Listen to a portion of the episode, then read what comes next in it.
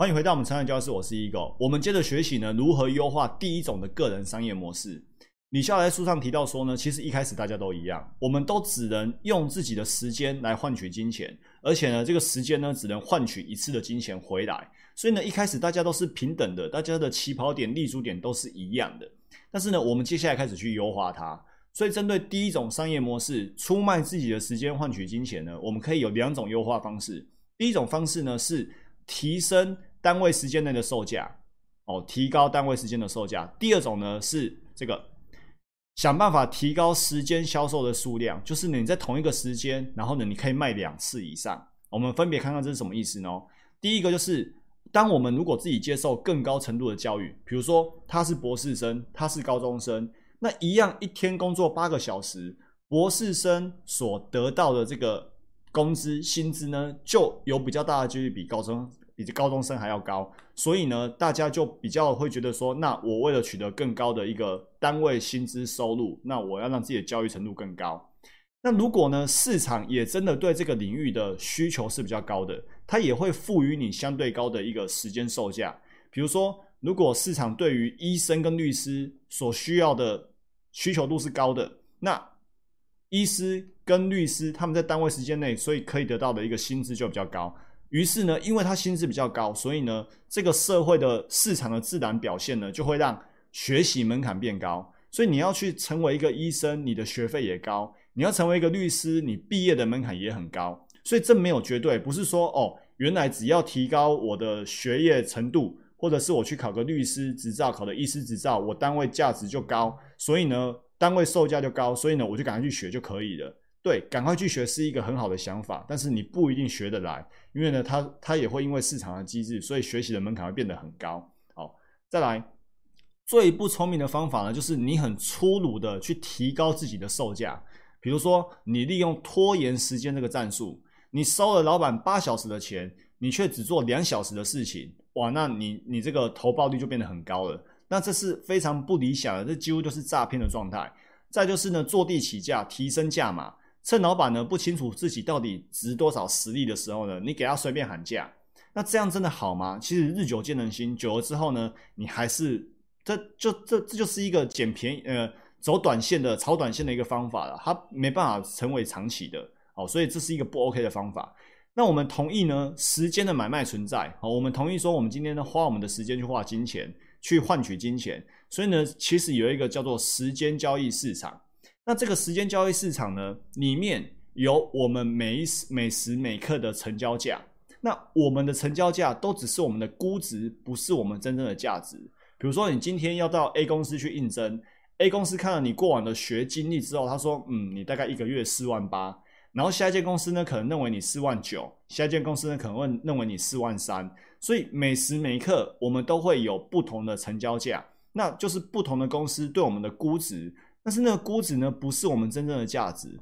这就跟我们做股票的概念是一模一样的。比如说美股特斯拉，我我是没有真的查证的，那听说是这样。你去把特斯拉的财报翻出来看，你会发现特斯拉这家公司是没有赚钱的哦，财报是没有赚钱的。一家公司财报没有赚钱，股价怎么可以有好几百美金呢？然后市值好几百亿元呢？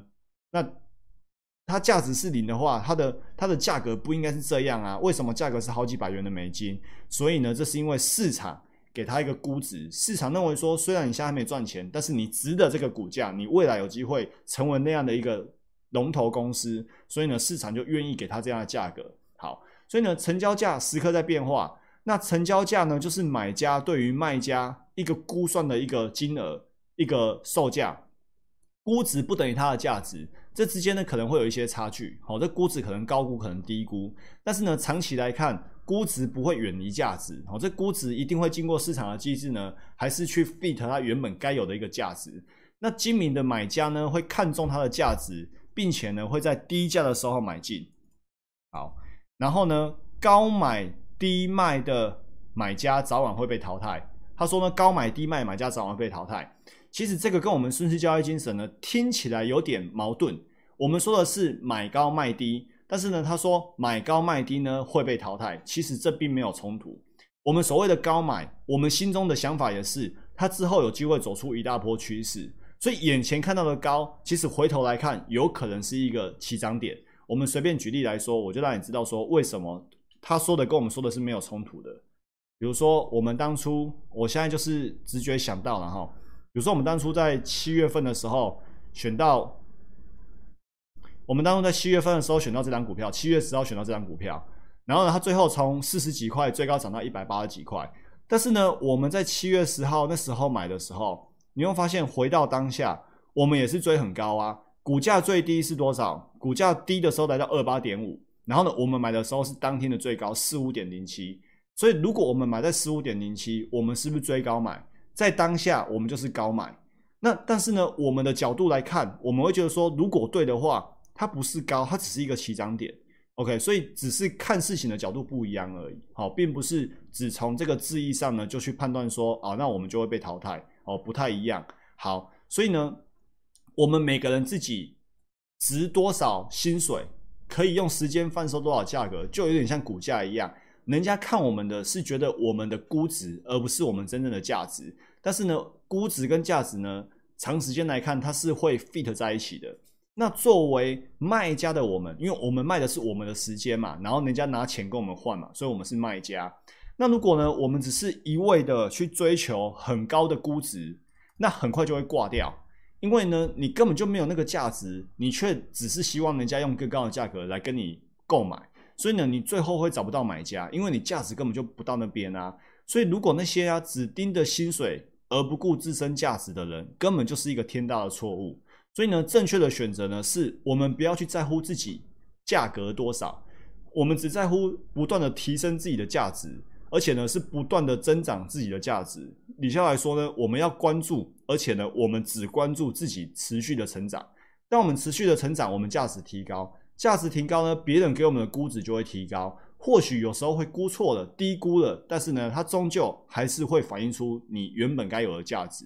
所以重点不是一直想方设法去提高自己的单位时间售价，而是提高自己到底值多少钱。好，只关注价格的人呢，通常不会幸福。他们呢，会总是处于不满的状态。比如说被低估了，那就不开心；然后被高估了，又嫌不够。再就是因为他们缺乏价值的支撑，所以呢，它估值必然降低，或者呢，最后会被过分低估。就是已经，比如说啊，你你值得七十块一个小时，但是呢，人家觉得说七十块其实根本就不想找人了，所以最后根本就不给你钱。结果呢，你虽然值七十块，其实你最后根本就剩下零而已。好，举例来说，再就是你不得不持续找新的买家，因为没人要，没人要你呀。但是你会变得越来越难找，于是呢，陷入恶性循环。所以，我们不该只在乎自己的价格。那有本事的人通常会被低估哦。为什么？因为有本事的人，他不断的成长，不断的成长呢，价值就会提高。所以，当初给你的估值呢，它来不及反映你的不断成长，所以永远会被低估。所以，如果当我们发现自己被低估的时候，其实你会更开心，因为你知道，随着自己的价值增长上来，你的估值终究会带上去，哦，终究会有自己一片的天空。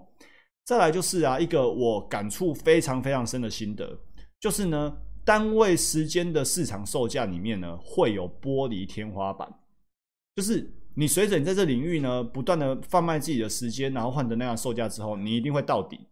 那李笑来说呢，只是呢，绝大多数人谈不上被玻璃顶压着，因为呢，他们所处的位置还太低哦，他们的价值提供其实还不够高，甚至呢，他们根本在他们那个领域里面看不到玻璃顶。但是呢，在那个领域里面不断成长的人，终究会遇到那个玻璃顶，一直到他不得不，他必须，他必然去突破那个玻璃顶。那在突破之前呢，在此之前的所有努力呢，都是为了这一刻。这一刻呢，就很像那种开水煮沸，它从零度到九十五度的时候，你看不出它的水有什么变化。但是呢，当它酝酿够了，来到九十九度、一百度突破的时候呢，它就起了变化，它就开始沸腾了，会有泡泡冒出来了。那为什么说我对这个呢感触非常深呢？因为我当初会离开公务员生涯，也是因为这个原因。我觉得在那个领域里面，随着我不断的学习、不断的成长，我发现我的薪资不会增加。你知道，公务体系是不会因为你很认真，然后薪水特别多发给你。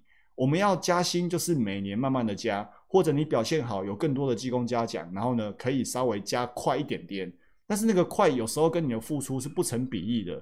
更多的时候是你有没有站对边，然后你有没有做对事情。这个做对事情是打引号的，OK。所以我觉得在这个领域里面，如果我不断成长，我终究会突破那个薪资天花板。或者是发展的天花板哦，就是这个玻璃顶。所以呢，这本书呢带给我一个很大的启发。要说为什么我会离职呢？某种程度也是被这本书的这个重要观念给给深刻的影响到了。OK，所以我们今天是要在乎我们的估值，还是要在乎我们的价值？不同的思维呢，会走出截然不同的物种。最后呢，你的走的路线会完全不一样。那我们现在知道了，我们应该要关注，而且呢，我们只应该关注自己的价值，关注自己的不断成长。好，这是第一个，就是呢，想办法提高单位时间的售价。第二个呢，就是想办法提高时间销售的数量。诶，我们今天就只有一个时间而已啊，那我们可不可以去卖很多地方？所以这就是串联跟并联的概念。也就是说，串联的话，就是我们这个时间先做这个事情，然后呢，下个时间做下一个事情，两个串联起来。并联就是呢，同一个时间同时做两件事情。好，那如果我们要并联的话，我们就不要让自己串联。所以呢，李下来说，即刻开始啊，我们如何一份时间卖两次？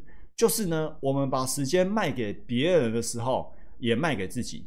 我们帮别人打工，同时也为自己打工。比如说，我们今天去一线城市、去百大企业工作，人家付薪水给我们，我们花时间去那边，然后产出服务、产出产品。但是在这个过程呢，同样的时间呢，我们也在学习。所以你就要去往好的公司、好的地点去，去看看人家大山大水、大公司他们是怎么经营的。然后呢，让自己的学经历更丰富，所以你可以学到更多。你去工作赚到薪水，你在那个产业、在那个领域、在那个格局里面工作学习，你也学到你的资金力，学到你的开阔的视野。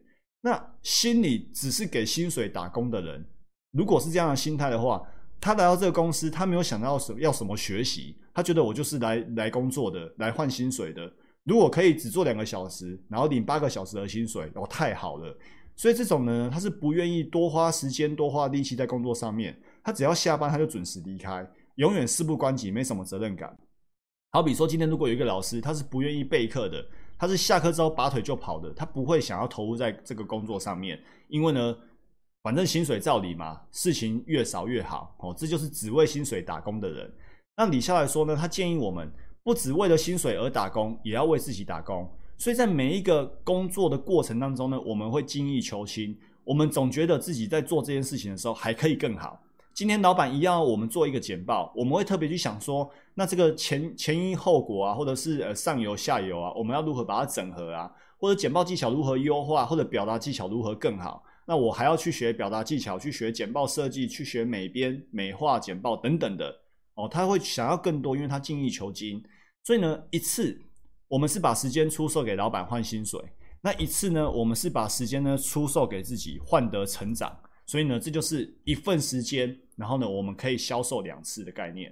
好，结论就是呢，我们要把自己变成为自己打工的人。虽然我们还是一样上班领薪水，但是呢，在这个上班过程当中呢，我们也不断的从这个领域里面，从这个产业里面呢，提升自我，持续成长。所以呢，我们要让自己从现在开始。一份时间至少出售两次，在此过程呢，你就能够不断提高自己的价值，提高自己的价值，于是你的估值就会被提高，你的售价就可以提高，那你就可以开始慢慢的越赚越多的钱。好，这就这集所有内容，祝福大家不断成长，成为更好的人。我们下一集见，拜拜。